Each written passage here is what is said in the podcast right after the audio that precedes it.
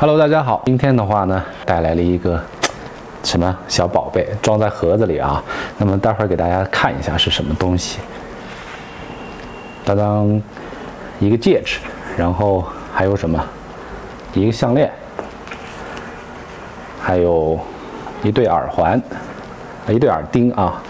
那么可能大家离得远，不是太看得清楚。这个稍微大一点啊，项链稍微大一点。这个到底是什么材质的呢？大家可能通过我这个哎晃动，可以看得出一一定的这个感觉来。哎，怎么它在侧面的话是黄的，正面是蓝的？这是什么呢？这就是咱们今天要讲的一个重点内容——琥珀之王蓝珀啊。那么到底什么是蓝珀呢？琥珀当中，呃，大家都知道颜色很多啊。有黄的，然后有白的，有红的，然后还有这种蓝色、绿色的都有。那么蓝珀为什么是琥珀之王呢？这得从它的产地啊说起。在这儿呢，郭爷给大家准备了一张纸，这张纸上呢打印了一个地图。这块地图截取的区域呢，主要是什么？中美洲的部分。中美洲的部分，大家看仔细看就看得清楚。这儿是墨西哥啊，墨西哥。整个这块区域，咱们画的这块区域叫做一个什么？恰帕斯的这样的一个区域，刚好是处在墨西哥的东南的一个港口。这个这个部分的话，就是主要出产蓝珀、绿珀这样的一个产地啊。那么蓝珀和绿珀呢，占整个琥珀的产量当中的话，不足百分之五。蓝珀呢，又只占到了其中的百分之一，所以可以看看得出来，就是说，在这个产量的话是非常非常之低的。那么大家也发现了，在这一块的话，就是平行过来的话，咱们还有一个区域，这块区域叫什么？叫多米尼加共和国。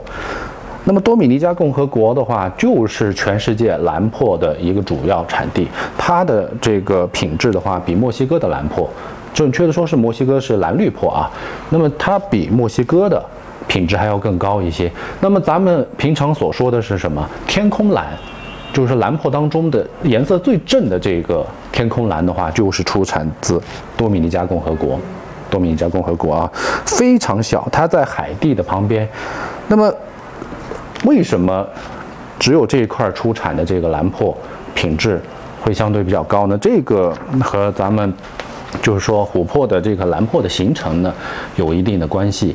呃，大家都知道啊，就是说，通常意义上的百分之八十以上的琥珀啊，都是来自松柏科的这个植物的树脂的化石。